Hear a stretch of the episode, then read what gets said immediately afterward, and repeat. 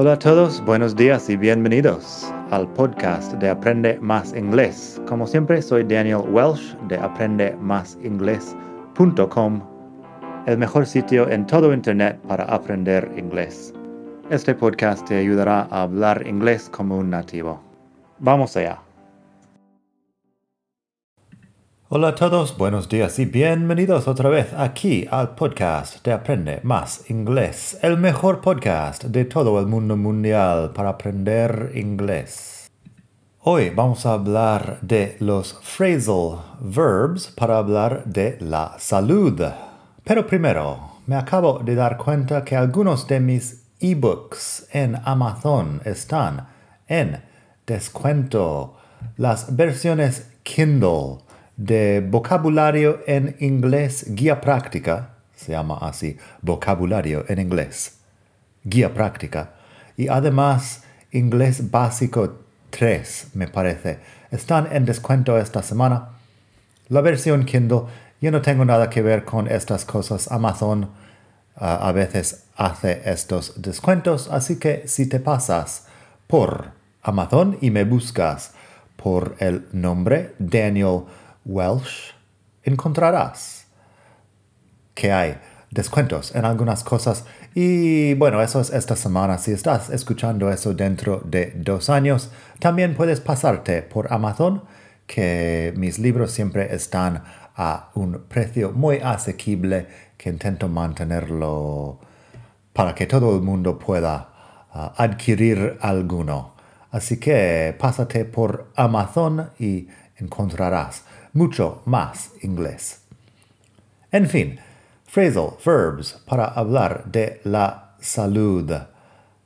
En esta ocasión vamos a estar en la web madridingles.net barra 222 madridingles.net barra 222 porque estamos en el capítulo 222 del podcast Ahí tendrás los ejemplos si quieres ver cómo se escribe algo.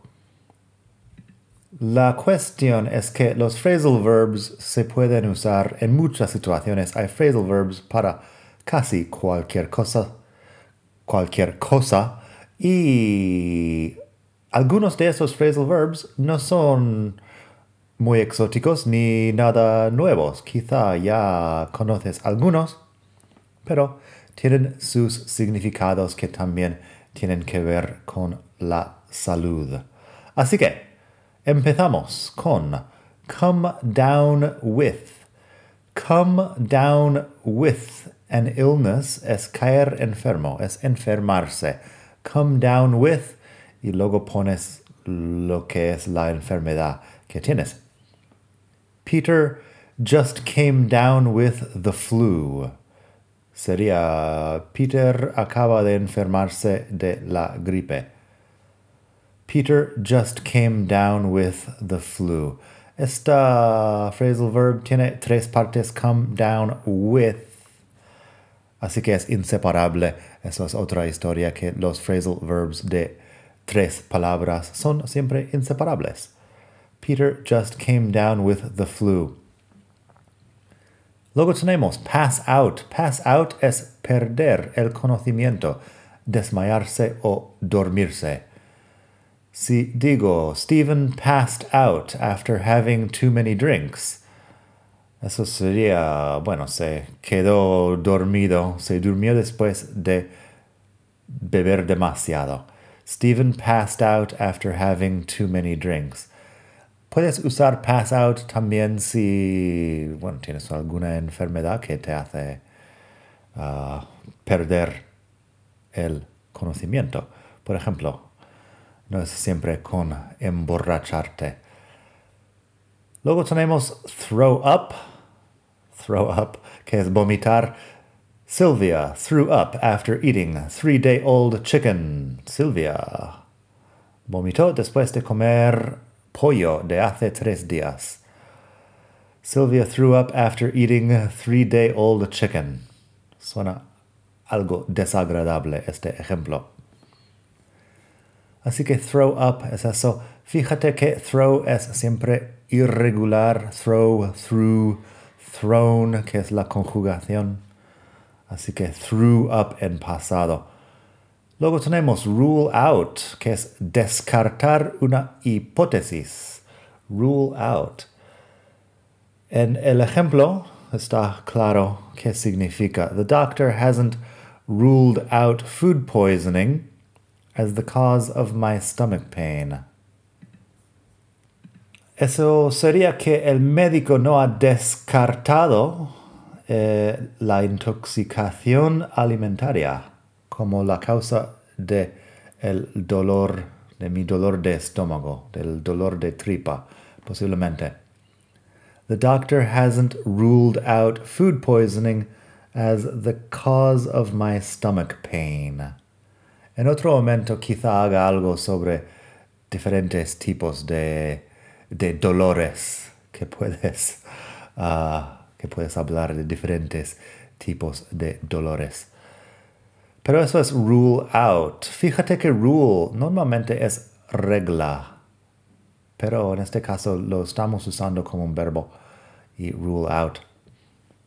Luego tenemos get over an illness. Get over puede ser superar algo que es como un trauma emocional, también puede ser superar una enfermedad o recuperarse de una enfermedad. My boyfriend got over the flu in no time. Mi novio se recuperó de la gripe en nada. In no time es que, bueno, muy rápidamente, básicamente, que no, que no tardó nada en hacerlo. My boyfriend got over the flu in no time. Luego tenemos put on weight. Put on weight es ganar peso. I've put on some weight in the last couple of months he ganado un poco de peso en el último par de meses. I've put on some weight in the last couple of months. Put on, habrás notado que también puede ser ponerse algo. Es un phrasal verb que tiene múltiples usos para, para ganar peso. Es su uso para hablar de la salud. Luego tenemos wear off. Wear, que es llevar puesto de toda la vida, pero wear off, que es cuando pasan los efectos de un analgésico. Es desaparecer, pero hablando de los efectos de un analgésico, te tomas el analgésico y después de seis horas, no sé, empiezas a sentir el dolor otra vez. The medication is wearing off. Así que el ejemplo, the effect of the anesthesia is wearing off now that the surgery is over. Uf, ahora tengo que intentar pronunciar eso en español. Los efectos de la anestesia, anestesia posiblemente, están desapareciendo ahora que la cirugía ha terminado. The effect of the anesthesia is wearing off now that the surgery is over. En este caso, over, creo que tengo un podcast sobre over. En este caso significa terminado, como en los videojuegos donde pone game over cuando termina el, el partido o el juego. Así que, wear off es eso. Y fíjate también que wear es irregular. Wear, wore, worn. Luego tenemos fight something off que es combatir una enfermedad. Fight something off. Off en el sentido de que lo alejas. Es un poco una metáfora, pero, pero, pero eso, no estás alejando literalmente la enfermedad, pero es algo que quieres quitar de tu cuerpo. I did not know if I would successfully fight off cancer, but I did. No sabía si podría combatir exitosamente el cáncer, pero lo hice. I did not know if I would successfully fight off cancer, but I did. Luego tenemos pick something up, que es pillar un resfriado o algo así. Pick up puede ser como adquirir algo, en este caso lo que estás adquiriendo es el resfriado o la gripe o lo que sea. I think I picked up a cold from my coworker. Creo que pillé un resfriado de mi compañero de trabajo. I think I picked up a cold from my coworker. Y por último, hoy tenemos a checkup. Checkup es un sustantivo, pero se forma de un phrasal verb. Se hace a partir del phrasal verb check up, que es comprobar el estado de algo. A checkup es una revisión médica o un chequeo médico. Dave is going to the hospital tomorrow for a routine checkup. Dave va al hospital mañana para una revisión médica rutinaria. Dave is going to the hospital tomorrow for a routine checkup. Así que eso, si estás en la web madridingles.net barra 222 tienes un par de enlaces a otras cosas de interés. También puedes pasarte por la página de los libros ahí o bien directamente a Amazon, donde tengo un par de libros también sobre los phrasal verbs. Siempre hay más que se puede aprender ahí en Amazon y muchos otros sitios. Puedes seguirme, por ejemplo, en Instagram, busque Aprende más inglés online o me puedes buscar por mi nombre también. Tengo un perfil personal y bueno, hay de todo. Nada más, espero que pases un muy buen día, estés donde estés el mundo y espero que aprendas mucho más inglés. Hasta la semana que viene. Bye.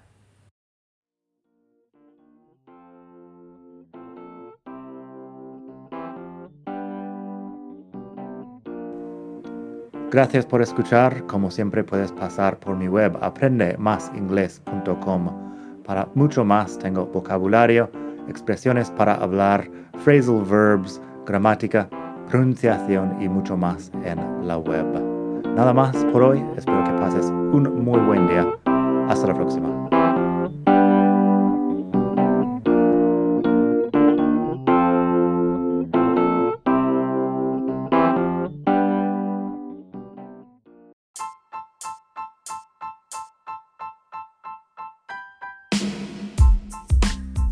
Una cosa más antes de irme, si te gusta este podcast, si sacas provecho de este podcast, estaría encantado de que hicieras una donación para que siga sacando un capítulo nuevo todas las semanas. Un capítulo nuevo y gratuito todas las semanas.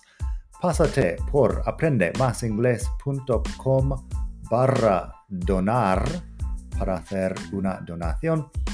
Tú eliges la cantidad y cualquier cosa ayuda. Aprende más barra donar. Gracias y hasta pronto.